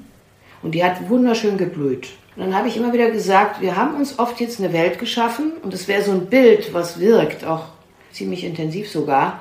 Wir haben uns oft eine Welt geschaffen, die wäre jetzt mal mehr die Nussknackerwelt. Mhm. Die ist natürlich berechenbar. Da denken wir aber immer, wir müssen die Nüsse alle selber knacken. Mhm. Und es braucht aber immer mehr diese organismische Welt. Bei einer Amaryllis kann man das fantastisch sehen, wie die anfängt in kürzester Zeit, in ein paar Tagen groß zu werden, zu blühen. Das macht die alles von allein. Mhm. Die braucht bloß ein paar Bedingungen, wie bei mir auf dem Fensterbrett, um ein bisschen Wärme zu kriegen. Mehr Macht braucht die nicht. Und ich glaube, wir brauchen jetzt ein Verständnis dafür, und das haben wir bei Sistelus in diesem Bild jetzt ausgedrückt die ganze Zeit gemacht. Was soll wem dienen? Da soll die Organisation dem Organismus dienen und nicht die Organismen der Organisation. Mhm. Also die Verhältnismäßigkeit einfach nur ändern. Ja. Also wenn wir mehr den Körper auch in Sitzungen, egal wo wir gerade sind, mit einbeziehen würden, dann würden wir merken, also das ist ausgesprochen unphysiologisch. Mhm. Unter diesen ganzen digitalen mhm. Zoom-Konferenzen merken wir das ja auch. Das ist ja absurd, da kriegt man einen Föhn. Wie kann man das trotzdem machen, dass der Körper gesehen wird, dass der eine Sprache bekommt, dass der sprechen tut er ja, aber dass wir ihm zuhören. Also so wie so eine Pflanze, die sozusagen die ganze Zeit vor sich hin wächst. Und dieses Wunder, dass wir so ein ganz lebendiges Wesen sind. Wir sind ja 3D-Wesen, wir sind ja verkörperte Wesen. Das braucht einen Geist, einen Denken, weg von diesem, was ich mal Nussknacker-Denken nenne, hin zu immer mehr im Vertrauen da rein, dass das Wesentliche ja sowieso sich ereignet. Mhm. Das ist es doch. Ja. Wir haben gar kein Vertrauen mehr in das Leben selbst. Und das finde ich so fürchterlich. Ja. Und das brauchen wir eigentlich zurückerobert. Stück für Stück. Da setze ich auf eure Generation. Echt? Also ein bisschen mehr Verhältnismäßigkeit ist quasi, dass die künstlich geschaffenen Organisationsformen eher dem organismischen Leben dienen mögen und nicht umgedreht. Wenn es nämlich der Überlistung dienen soll, dass man immer wieder, was jetzt ja viel auch der Fall ist, versucht so ein bisschen schicker noch die, die Sitzecke um den Kaffeeautomaten zu probieren, mhm. dass da noch ein bisschen geschicktere Innovation passiert was dann aber wieder irgendwie einem Zweck dienen möge, da fühlen sich die Körper irgendwann immer noch mehr ausgebeuteter auf noch sublimere Art und Weise. Ja. Ich glaube, wir brauchen wirklich eine Bewusstheit für uns. Wie wollen wir unsere Welt so gestalten, dass die uns und unserem eigenen inneren tiefsten Sehnen viel mehr entspricht? Viel mehr. Und Systelus war halt natürlich da jetzt eine Spielfläche ohne Ende, weil es da um Gesundheit geht. Ja. Also wir könnten ja nicht eine eine Struktur um die Klienten entwickeln, was oft der Fall ist, wo die merken, dass klassische Hierarchie am Wirken, da geht es nicht um organismische Strukturen, sondern da ist die Verwaltung sowas von hinterher, dass die Zahlen immer nur stimmen. Wir haben die ganze Zeit schwarze Zahlen geschrieben, die ganze Zeit. Aber weil wir eigentlich mit diesen Zahlen auch so umgegangen sind, dass wir auf die geguckt haben, dass ich zum Beispiel bei mir geschaut habe, wie gucke ich gerade auf die Zahlen. Mhm. Gehe ich jetzt objektivierend vor und denke, die Zahlen sind so? Oder sage ich, gucke ich aus Angst oder weniger aus so einem Raum heraus, was sollte ich lieber noch tun, damit die Chance sich erhöht, dass das gut wird, aber nicht mehr und nicht weniger. Mhm. Wir tun zu viel und an anderen Stellen zu wenig. Ich finde das so interessant. Ich finde, diese, ich finde Lebendigkeit als Maßstab so interessant. Was ich so beobachte, wenn ich mir diese alte Welt oder die Welt, die wir gerade haben, in dieser Nussknackerwelt, wenn ich mir das so ansehe, dann glaube ich, es ist so verlockend, anderen und auch Mächtigen, wirklich auch Personen in dieser Nussknackerwelt zu entsprechen und zu gefallen passt ganz gut, so schlückst du die Brücke zurück zu dem, was du am Anfang erzählt hast, in, in der Angepasstheit zu gefallen, weil es wenigstens ein bisschen Lebendigkeit so vorgaukelt auf jeden Fall, weil es halt kurze Kicks gibt. Das ist so ein bisschen wie so ein, äh, so ein kurzer Rausch. Und ich glaube, ganz viele Menschen, weil du es gerade mit der Generation ansprachst und mich das wirklich tief bewegt, was braucht es, damit wir uns unserer Verantwortung auch bewusst werden? Ja. Und auch unserer Selbstwirksamkeit tatsächlich. Was braucht es, damit wir diese Lebendigkeit anders erleben können? Ne? Nicht in dieser Abgestumpftheit so vollkommen diesem Gefallen wollen verfallen. Ja. Oder dann in so einer Form von Einsamkeit eigentlich durch die Gegend ziehen, was ja jetzt auch immer mehr ein Thema ist, auch ja. wo man eher denkt, man muss alles alleine lösen. Ja. Also immer mehr zu begreifen, dass man in, in kooperierenden Strukturen eigentlich erstens mal in unserem eigenen Organismus sind wir selber so unterwegs. Da kooperiert die Leber mit der Niere und der kleinen Fußzehe permanent. Mhm. Da gibt es keinen Chef. Das ist Quatsch. Mhm. Es ist einfach nicht. Noch nicht mal das Herz ist der Chef. Alles kooperiert miteinander. Die ganze Zeit. Mhm. Und dass wir immer mehr begreifen, die kooperierenden Arten, wie die Natur uns das vormacht, förmlich, immer mehr zu übertragen auf unsere auch selbst gestaltenden menschlichen Prozesse. Das ist so schön. Mhm. Und da kann man so neugierig sein, da braucht man auch nicht mit fertigen Lösungen zu kommen, sondern im Raum zusammen immer wieder, so ähnlich wie ich das von, den, von der Küche erzählt habe, überlegen, ja, was passt heute zum Wetter. So Teamprozesse, Teamsitzungen, immer mit etwas zu verbinden, dass man sagt, es braucht immer was Vorhersagbares und Geplantes und es braucht Räume dafür, wo man das nicht Vorhersagbare gut platzieren kann. Also immer dieses beides, mhm. aber zugunsten dessen, dass das nicht Vorhersagbare genug Platz hat und nicht an den Rand gedrückt wird. Ja. Weil lebende Prozesse, die sind nun mal nicht in dem Sinn einfangbar. Ja. Da passiert gerade irgendwas und wenn ich dafür immer keine Zeit habe, mhm. dann fängt es an, sich zu verselbstständigen, bildet Symptome und dann muss man ganz viel Aufmerksamkeit hinwenden. Mhm. Das ist wirklich verrückt. Und ich habe dafür einen Begriff geprägt, da bin ich gerade dabei so, das auch ein bisschen mehr so zu nutzen. Wir reden ja in dieser, sag mal mal, ein bisschen Nussknackerwelt oft, fragen wir oft, warum ist was so, ne? Ja. In der organismischen Welt, auch bei Systelus, ist die Grundfrage, wofür? Wofür ist was so? Ja. Ich glaube, dass es um beides geht, noch ein bisschen mehr aus so einer fast Metaperspektive, so das, was ich mit 3D-Denken meine. Wie für ist etwas mhm. zu machen? Also nicht wofür, sondern wie für. Da ist der Prozess noch betonter. Mhm. Wie für, also mit welcher Art von Prozessgestaltung wollen wir rangehen? Und ich glaube, dass die Konsensbildung auf Dauer, Konsens macht ja immer Schiss, dass man denkt, dass man ist nicht genug individuiert und kann nicht seinen Senf dazugeben. Aber diese Konsensbildung auf der Art des Prozessierens, die brauchen wir immer mehr. Ja. Dass wir sagen, wie für wollen wir unterwegs sein? Mhm. Gibt es da genug Gefährten, die das mitmachen wollen? Auf der Inhaltsebene können wir noch so viel Unterschiede bilden. Im Gegenteil, das ist sogar wunderschön. Ja. Aber auf der Prozessebene müssen wir Konsense haben. Merken wir jetzt bei der Bewältigung der Pandemie, wir brauchen einen Konsens darüber, wie wir denn damit umgehen wollen. Sonst, sonst ist alles fragmentiert. Ja. Jeder macht es irgendwie. Ja. Deswegen ist der Begriff wie für für mich ein schöner Begriff. Ich finde den auch schön, ja. ich habe mich gerade gefragt, es braucht, wie, wie hast du es gerade genannt, es braucht zum einen die, die Regeln natürlich und eine Klarheit über das Ergebnis, das wir vielleicht zusammen erarbeiten wollen, war das, das richtige Worte, ja. Und auf der anderen Seite aber auch den Raum für das, was nicht planbar ist. Mhm. Wie machst du das für dich und was kann ich im Team tun? Sind das so Pufferzeiten oder wie kann das ganz praktisch aussehen? Für die Leute, die jetzt zuhören zum Beispiel und sagen, ich habe ein Team und es ist total die tolle Idee, vielleicht auch in einer hierarchischen Struktur. Ich möchte gerne für die Menschen, mit denen ich zusammenarbeite und oder für mich selbst vielleicht solche Räume auch schaffen. Gibt es da irgendwie Tipps, ganz praktisch? Also ich habe mit einer Pharmakonzern mal gearbeitet, also mit der so den großen Prozessgestaltern. Und die hatten so das Anliegen, wie könnten Teamsitzungen effizienter werden, angesichts dessen, dass, dass man normalerweise sehr chronologisch was abarbeitet.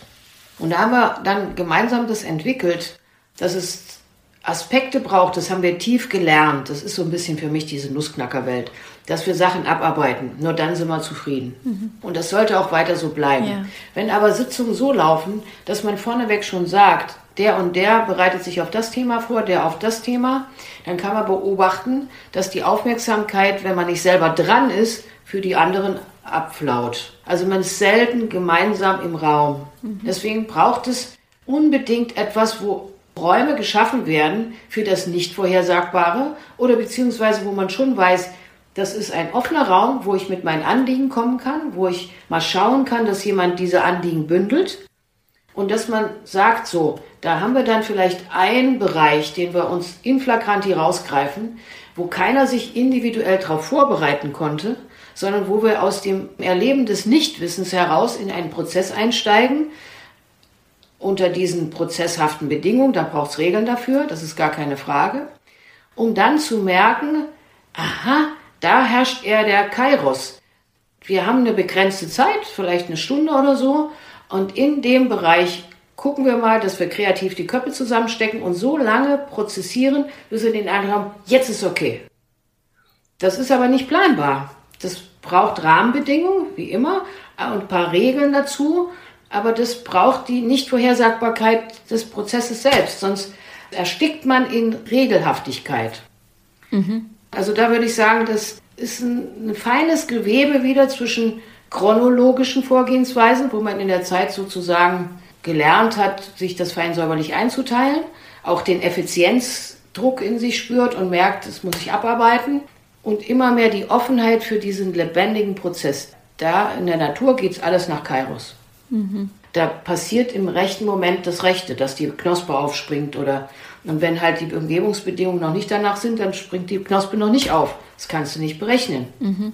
Dieses Hin und Her, dieses Ausbalancieren zwischen dem, was man bisher gewohnt ist, was einem Sicherheit spendend war, und dem, wo man merkt, man könnte dem Leben wieder mehr vertrauen.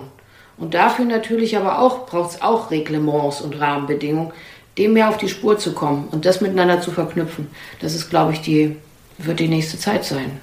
Ja, was für Regeln wären das zum Beispiel? Also ganz konkret könnte das doch bedeuten, ich schaffe irgendwie einen Rahmen, in dem kommen wir zusammen und wir haben zwar begrenzt, aber wir haben, aus, wir haben auf jeden Fall Zeit, damit wir ungeplant über ein Thema, das uns gerade beschäftigt. Vielleicht gibt es irgendwo einen Konflikt, der schwelt oder jemand hat irgendwie persönliche Sorgen oder so oder irgendwas. Wir können einfach Dinge frei ansprechen. Da ist es ganz wichtig, dass man aus meiner Sicht eben dieses, was ich mit 3D meinte, ja. dass man einen Raum aufspannt und sagt, alles, was im Raum passiert jetzt, das ist nicht an sich, das ist nicht einfach, wenn du jetzt sagst, dir geht's schlecht, dann gehören dir in dem Sinne nicht deine Emotionen, sondern die haben ja Auswirkungen im Raum. Also, dass man immer mehr dieses, was ich mit der dritten Dimension meinte, also diesem vierten Punkt sozusagen, die Beobachtung der Wechselwirkung zwischen allen, dass man also eine Metaebene aufspannt. Dafür braucht es natürlich Prozesswissen, wie man sowas macht. Ja. Das wird jetzt den Rahmen sprengen, das ja. genau zu erläutern. Aber es braucht ein Prozesswissen, wie kriege ich eine Beobachterebene, eine Metaebene in dem Raum gehalten. Am Anfang schon angeregt mhm. und dann im Raum gehalten. Und das braucht immer wieder die Rückkopplung, den ständigen Feedback-Prozess, der sollte im Laufen bleiben. Aha, wenn das jetzt auf dich so wirkt, was hätte das für Auswirkungen auf mich? Wenn du das jetzt so und so gerade siehst, was hätte das für Auswirkungen auf unser Thema? Aha, interessant. Führt es uns gerade ein Stückchen voran oder hat man halt gerade den Eindruck, wir verheddern uns? Permanent, die ganze Zeit. Bis immer mehr, das merkt der Körper dann, so eine Ja-Haltung auftritt und man sagt, ja, jetzt können wir wieder den nächsten Schritt gehen. Okay. Braucht noch jemand, hat jemand noch eine, noch eine Zusatzidee oder wollen wir an der Stelle gerade einen Cut machen und sagen, bis dahin, wann machen wir es wieder weiter, machen wir es heute noch weiter? Das ist immer so ein, so ein Konsensbildungsraum, wie selbstverständlich wird. Und das heißt aber nicht, mit, wenn ich von Konsens rede, dass man damit inhaltlich immer der gleichen Meinung sein soll, sondern das ist der gelebte Umgang mit bleibenden Unterschieden, ja. wo man aber auf der Prozessebene lernt, eben genau solche Haltungen zu entwickeln und sagt, ja, damit machen wir jetzt den nächsten Schritt. Okay, gut, da sind wir einverstanden. Und wenn jemand er damit noch nicht einverstanden ist, dass er die Bringschuld hat, das in den offenen Raum zu transportieren, weil sonst kann sich das System nicht regulieren. Das ist eben genau der Punkt. Also jetzt könnte ich noch wieder ein nächsten Ding aufmachen, dass man aus diesen, früher hat man vieles von, was einen gestört hat, eher exkommuniziert, also vor die Grenze gesetzt. Mhm. mhm. Das ist aber vollkommener Quatsch. So sind auch Immunsysteme nicht organisiert. Die machen eigentlich aus der Störung wieder neue Ordnung. Ordnung aus Unordnung, Ordnung aus Störung. So reguliert sich eigentlich jedes System. Es brauchte eine Beobachterhaltung von Anfang an in solchen gestalteten Räumen, die musste es gelingen, sich anzugucken auf der Prozessebene und natürlich auch inhaltlich dann. Was ist gerade gelingend? Was macht jetzt gerade Sinn? Wie sind wir gerade miteinander umgegangen? Was war da gerade das Günstige daran? Sollten wir das, da können wir daraus lernen, das können wir beim nächsten Mal wieder so machen. Für unseren einzigartigen Kontext. Und was stört noch? Aber diese Störungen, die sind ja nicht irgendwie, sondern die sind ja repräsentiert durch irgendeinen handelnden Akteur im Raum. Und wenn der bereit ist, der oder die, weiblichere Wesen oder weibliche Anteile von uns Menschen sind da oft manchmal mehr prädestiniert, das auch mal zu sagen, weil sich das manchmal gekoppelt hat an auch emotionales Empfinden, logischerweise. Zu sagen, hey, da ist noch was für mich nicht in Ordnung, da bräuchte ich noch was. Ich weiß zwar noch nicht ganz genau, was es ist, könnt ihr mich dabei unterstützen, aber irgendwas ist noch nicht ganz da.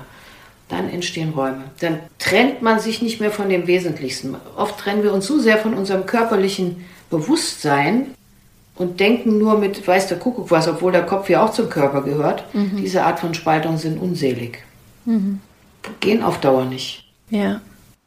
Und dann reguliert sich's. Dann kann man sagen, okay, die Sitzung, die war jetzt effizient und wir haben vielleicht ein bisschen früher Schluss gemacht als sogar gedacht. Weil bis dahin sind wir gekommen, das ist erstmal gut. Beim nächsten Mal wieder ein Stückchen weiter. Aber immer permanente Feedback-Prozesse. Prozessbegleitende Strukturen. Da, dann entsteht der Raum, von dem ich rede, so wie unsere Körperräume sind. Zwischen uns sind jetzt, ist jetzt vielleicht auch ich habe dich ab und zu mal angeguckt, aber ansonsten habe ich eher anhand deiner Fragen so ein bisschen vor mich hingesprochen, weil ich jetzt so viel im Zoom bin. Da habe ich zum Beispiel meinen Körper, mit dem jetzt so eine Verabredung, das habe ich dir vorher nicht gesagt. Ich kann nicht dann noch die ganze Zeit da reingucken. Ich mache aber auch gleichzeitig nicht den, den schwarzen Bildschirm, weil ich das unmöglich finde für die Gegenüber. Und normalerweise, wenn ich Seminare halte, habe ich jetzt gelernt zu sagen, horcht mal zu, wenn ich jetzt meine Gedanken denke, ich bin echt mit euch in Beziehung, aber ich gehe am meisten in Beziehung jetzt mit meinem Organismus, mhm. wie als Dialogpartner und Vertragspartner. Schließe manchmal die Augen, damit ich mich ganz gut bei mir behalten kann. Und wenn ich den Eindruck habe, es ist in Ordnung, dann gucke ich euch an. Wäre das für euch auch in Ordnung? Und so weiter und so fort. Ja. Und dann entsteht trotz des Zooms ein ganz dichter Raum, mhm. der möglich ist. Und ich glaube, von diesen Räumen brauchen wir immer mehr. Ja. Uns so in Beziehung setzen, stellen oder legen, dass wir uns in Verbindung erleben und merken, ja, also es kann uns nichts Schlimmes passieren, wenn ich dich jetzt frage, ob das jetzt, was ich erzählt habe, nur halbwegs in Ordnung war für deine Zwecke, für das, wofür du das auch willst, weil ich das Format auch toll finde, dann kannst du mir darauf Rückmeldung geben und wenn wir jetzt noch länger im Prozess wären, dann würde das sich so einregulieren, bis wir immer mehr Sicherheit spüren. Wow, geil. Ja. Wir brauchen eine dialogische Struktur, viel tiefer als bisher. Auch mit uns selber. Ja, im Umgang mit uns selber, weil unser, mit unserem Körper sind wir immer unterwegs, die ganze Zeit. Ja. Den mal zu streicheln, mal zu sagen, wow. Und so verstehe ich auch Selbstführung, die läuft nicht im luftleeren Raum, sondern mhm. was soll ich denn führen? Ja? Mhm. Eigentlich würde ich eher sagen, eine innere Kooperation eingehen und mich dafür committen und sagen, komm, mit dir will ich gut unterwegs sein, will pfleglich mit dir umgehen. Sonst kann ich gar nicht würdevoll mit der Natur da draußen umgehen. Ich kann dann gar nicht liebevoll die Natur bedenken. Ja. Sonst denke ich die irgendwie letzten Endes doch als Bedrohung. Ja. Ich würde noch einmal nur den Bogen spannen und dann kommen wir auch zu meinen Abschlussfragen. Und zwar habe ich die ganze Zeit schon gedacht, ich finde es so bemerkenswert, etwas aufzubauen, was euch ja so wichtig ist mit dieser Klinik, was ja offensichtlich auch ein Experiment war und ihr da wirklich auch so Pionierarbeit mhm. geleistet habt und leistet, jetzt in einer anderen Phase dieser mhm. Organisation. Mhm.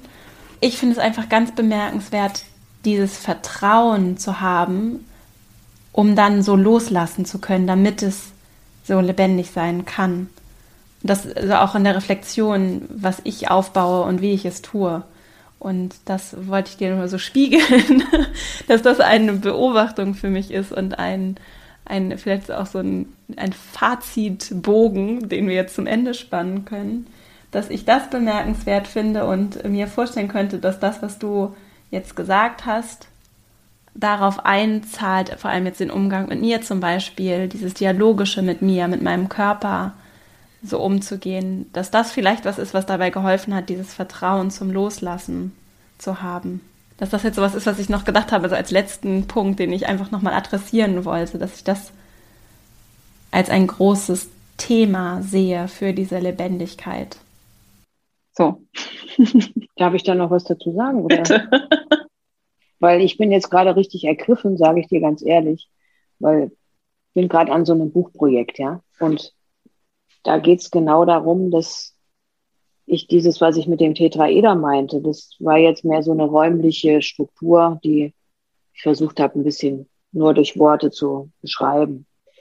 Und ich übertrage das auch die, schon längere Zeit auch auf das Modell von Antonowski, der ja so diese Salutogenese so sehr stark vorangetrieben hat oder das heißt nicht, also die Gedanken so pioniermäßig auch gedacht hat. Und er redet immer davon, dass gesundheitsförderliche Prozesse dann wirksam werden, wenn man was durchschaut, versteht, wenn man was mitgestalten kann und wenn man Sinn stiften kann. Und dann sagt er, gibt so eine Kohärenzfläche. Und ich gebe das in den Raum rein und deswegen ist das wirklich wunderschön, gerade was du gesagt hast. Für mich wird es dann räumlich das Ganze, wenn ich alles das, was ich tun kann, tue. Das ist Verstehen, Gestalten, Sinnstiften, das kann ich tun.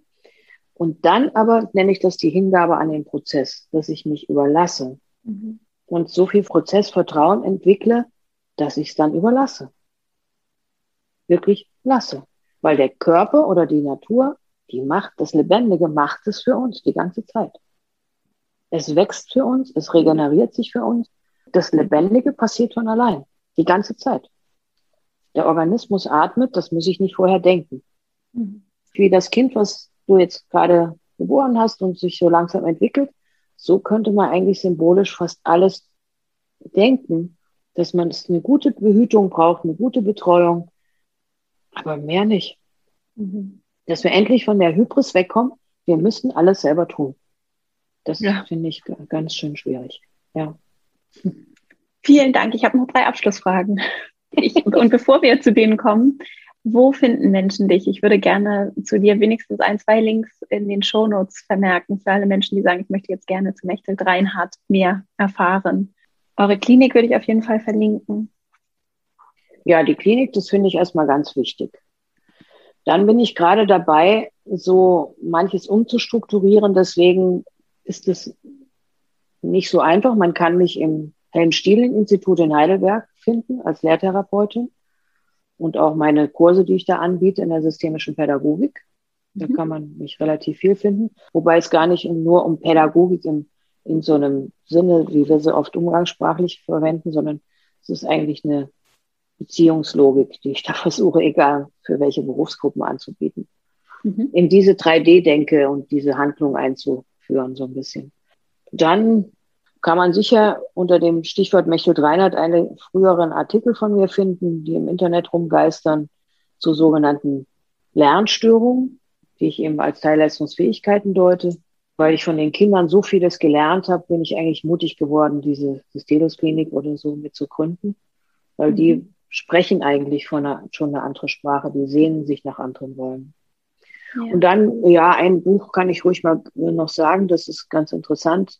Es ist im Lambertus Verlag erschienen, Unternehmens- und Führungskultur. Da habe ich einen kleinen Artikel reingeschrieben. Der ist ganz nett, so ein Gespräch, sinnstiftende Zusammenarbeit in Organisationen oder die Hochzeit der Transparenz mit dem Geheimnis. Mhm. Schön. Mhm. Das verlinken wir. Also jedenfalls, Systelius ist, glaube ich, da im Moment das Wichtigste was ja. zu verlinken wäre. Man kann auch noch ein bisschen in die Deutsche Gesellschaft für systemische Pädagogik mal, wenn man will, DGSP verlinken. Da war ich lange Vorstandsvorsitzende. Wir haben tolle Kongresse organisiert und die läuft auch immer weiter. Ansonsten habe ich nicht so eine, im Moment so eine richtige Homepage oder so eine Bastion, wo ich sage, das hätte ich jetzt so nicht. Ich bin immer noch sehr in Bewegung. Super. Und irgendwann will ich diesen Begriff des Wie-Fürs noch etwas mehr ausbauen. Des Wie-Fürs, ja. Mhm. Hast du vielleicht, also das ist meine erste von den drei Abschlussfragen, hast du Buchtipps, Bücher, die dich vielleicht besonders geprägt haben oder auch gerne was, was du kürzlich gelesen hast? Ich weiß, das ist immer eine große Frage für Menschen, die viel lesen und gerne lesen. Einfach was Also so einmal würde ich, einmal würde ich gerne das immer wieder ans Herz legen. Das ist zwar ein älteres Ding, aber für Leute, die einfach visionäre Ideen der vorhergehenden Generationen mal sich angucken wollen, von Buckminster Fuller, Richard Buckminster Fuller, Bedienungsanleitung für das Raumschiff Erde. Mhm. Das finde ich wunderschön. Der gleichzeitig gesagt hat, dass es keine Bedienungsanleitung für unser Menschsein gibt. Das ist ein sehr schönes Ding. Also ich liebe es. Das kann man, glaube ich, nur über Amazon kriegen oder so. Ja, dann gibt's halt relativ frisch auf dem Markt aus der hypnosystemischen Kiste ein Buch, was ich sehr empfehlen würde. Und die Maus, die hört ein Rauschen von Vera Popper und Martina Groß im Auer Verlag. Da haben der Gunter Schmidt und ich auch ein Vorwort und ich ein Nachwort geschrieben. Das ist so auch ein bisschen gekoppelt an diese hypnosystemische Denk- und Handlungswelt, wenn man sich da vertiefen will. Sehr viele Ebenen drinne, so dass auch Menschen, die erstmal weniger therapeutisch meinetwegen Hintergrund mitbringen, durchaus da eine Fundgrube vorfinden. Toll. Und dann meine zweite Frage. Wenn du ein Plakat gestalten könntest, das jeder Mensch beim Verlassen des Hauses morgens sehen könnte, was würde darauf stehen oder gemalt sein? Oder? Wie für? Wie für? das passt ja. Da wäre so ein Fragezeichen und an dem Fragezeichen wäre ja unten ein Punkt und da würde so eine kleine, von dort aus so ein kleiner Pfeil gehen.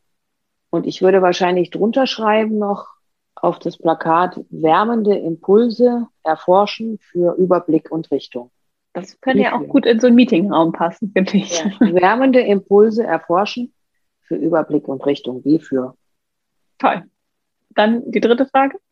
Wenn du den EntscheiderInnen dieser Welt also auch durch die Leute, die so hinter den Kulissen die Fäden ziehen, wenn es um große richtungsweisende Themen geht. Wenn du denen so eine Weisheit, eine Bitte vielleicht auch mitgeben könntest für ihre Entscheidungsfindung, welche wäre das? Also nicht sofort, aber systematisch eine richtige Freundschaft mit dem eigenen Organismus einzugehen oder zumindest dafür viel zu tun, um immer mehr auf seine Signale mitzuhören. Wenn man immer zu zweit ist mindestens, und dann auch sich in Resonanz auch mit den Organismen der anderen Wesenheiten umgeben kann, Menschen, Tieren, Pflanzen und merkt, wir brauchen gar nicht so viel Schiss zu haben, wie wir immer Schiss haben, höchstens vor uns selber, vor der Art, wie wir uns so eine Nussknackerwelt gebaut haben. Also insofern, ich würde den mit ans Herz legen, immer mehr zu merken, bei allem Abstand, dem Leben so weit zu vertrauen, was du vorhin auch meintest mit dem Vertrauensvorschuss, zu merken, wo schlägt mein Herz. Aber dafür brauche ich auch eine Rückkopplung mit meinem eigenen Körper. Wo schlägt denn nur mein Herz? Mhm. Und dann ereignet sich das meiste eigentlich wundersamerweise sehr, sehr fast von allein. Also dem eigenen Duft folgen, dem eigenen Herzen folgen, dem immer mehr merken, dass man eine Bewusstheit zur eigenen Bewusstheit entwickelt. Also das, was unser Hirn jetzt auch gerade macht, so, so eine Metastruktur zu sich selbst zu entwickeln, das auszubauen. Und mit dem Körper als Vertragspartner für tiefer liegende Bedürfnisse echt immer mehr Freundschaft zu schließen und den nicht mehr so wie so ein Feudalherr oder Feudaldame zu malträtieren. Das kann man zum Teil sogar mit Sport machen. Also nicht jeder Sport ist nur angenehm. Also vielmehr gute Balancen zu finden. Und der gibt einem Rückmeldung eigentlich. Selbst jetzt in diesen Viruszeiten, ich kann es ehrlich sagen, ich habe selbst Corona durchlebt und habe immer mehr gemerkt, dass, wie wichtig das ist. Ich habe dann, das klingt jetzt vielleicht ein bisschen kitschig, kann es auch gerne dann rausschneiden, aber ich habe eigentlich mit den Viren gesprochen. Ich habe die nicht einfach nur bekämpft, weil ich immer dachte, mhm. alles, was bekämpft wird, das wird sich verteidigen und wird noch mehr womöglich die ganzen Stacheln ausfahren oder so. Ich habe wirklich verbildert gedacht und immer wieder mit denen geredet und Verhandlungen geführt. Und so kann man auch mit dem eigenen Körper immer mehr in liebevolle Verhandlungen gehen. Wirklich so Freundschaft schließen und sagen, das ist super, dass du mit mir unterwegs bist. Das würde ich sehr ans Herz legen. Mhm. Das fand ich tatsächlich in der Schwangerschaft sehr interessant. Also, dass ich dann noch mit mir und meinem Körper. Ja, da macht das interessant, da macht man's, da macht man's. Ja. Und die kleinen Wesen, die fordern das auch fast wie automatisch ein bisschen heraus. Macht ja. mir immer mehr, dass man Bauch streichelt und dann mit den kleinen Wesen da drin schon erste Dialoge führt, auch die Papas das tun. Ja, so könnte man das wunderschön als Symbol sehen, viel mehr in, in Wechselswirkung zu gehen. Also in der naturhaften Verbundenheit mit allem unterwegs zu sein. Wie der Martin Buber sagt, im dialogischen Prinzip. Mehr Ich-Du-Modus und nicht alles ja. zu objektivieren und da draußen zu lassen. Ja. Dann ist die Welt so spannend und so toll. Und ich finde es manchmal richtig traurig, dass wir das nicht mehr so sehen und dann mhm. sogar Schiss davor haben. Mhm. Der Hartmut Rosa hat gesagt, wir haben uns die Welt zum Aggressionspunkt erklärt, wo wir immer nur Sorgen haben, dass die uns was Böses will. Mhm. Aber das will die nicht, sondern das haben wir ein Stückchen auch selber mit zu verantworten, dass sie uns so jetzt so erscheint. Ja. Also viel mehr in, in sowas zurückzufinden und da fängt es beim eigenen Körper an. Vertrauen systematisch, eher kognitiv erstmal gesteuert zu entwickeln, dass das Leben uns eigentlich gut mit uns meint. Und wir es auch gut mit dem Leben meinen. Leben meinen, ja. Ich habe mich gerade genau. von dem ja, äh, Rutger genau. Bregmann, dieses im Grunde gut, das Buch gelesen. Und wie viele Mythen, Geschichten wir uns erzählen darüber, wie schlecht der Mensch ist, obwohl das überhaupt nicht wissenschaftlich von belegt ist. Genau. Und das hält sich so hartnäckig, weil wir diese Geschichten aber auch so anziehen finden und Angst ja auch so was Anziehendes hat. ja, aber diese, aber das bin ich dir nochmal dankbar. Diese Geschichten, es ist nie eine Grundlage für eine, einen großen Mythos, der lange hält. Alle Religionssysteme, die denken dem Menschen nicht schlecht. Grundsätzlich nicht. Bloß was sich danach an Institutionen und daraus entwickelt hat, das stand schon. Aber also wenn etwas Kraft hat, dann geht es eigentlich immer von einem guten Bild aus. Alles andere hat auch mal zwischenzeitlich Kraft, aber verfliegt irgendwann. Mhm. Vielen, vielen Dank für dieses tolle Gespräch. Ich fühle mich ganz inspiriert und werde da noch lange drüber nachdenken und das jetzt erstmal wirken lassen auf mich. Vielen Dank.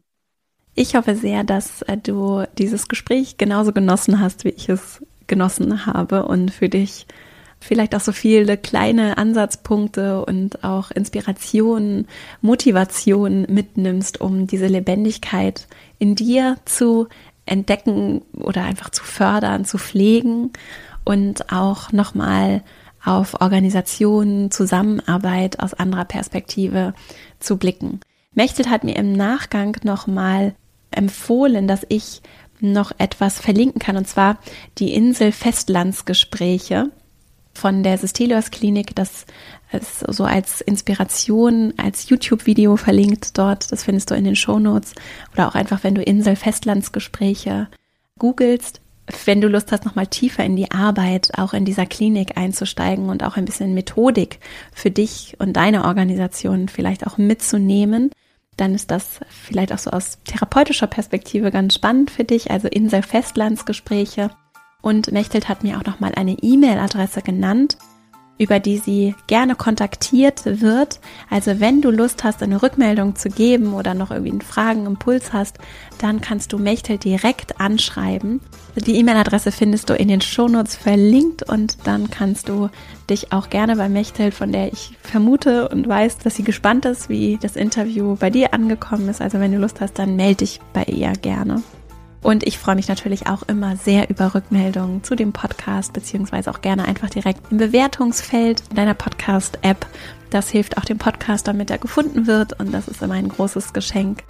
Vielen Dank für die auch vielen Weiterempfehlungen. Vielleicht kennst du ja auch Menschen, die sich auch über dieses Interview und diese Folge konkret freuen würden. Dann ist es natürlich auch richtig schön, wenn du ihnen auch diesen Podcast zuschickst und das mit ihnen teilst. Jetzt wünsche ich dir erstmal eine richtig schöne Woche. Wenn du Lust hast, über den Podcast hinaus im Kontakt zu bleiben, verastrauch.com slash newsletter. Dort kannst du dich einfach in meinen E-Mail-Verteiler eintragen. Und dann hören wir uns hier nächste Woche wieder. Bis dahin, alles Liebe, deine Vera.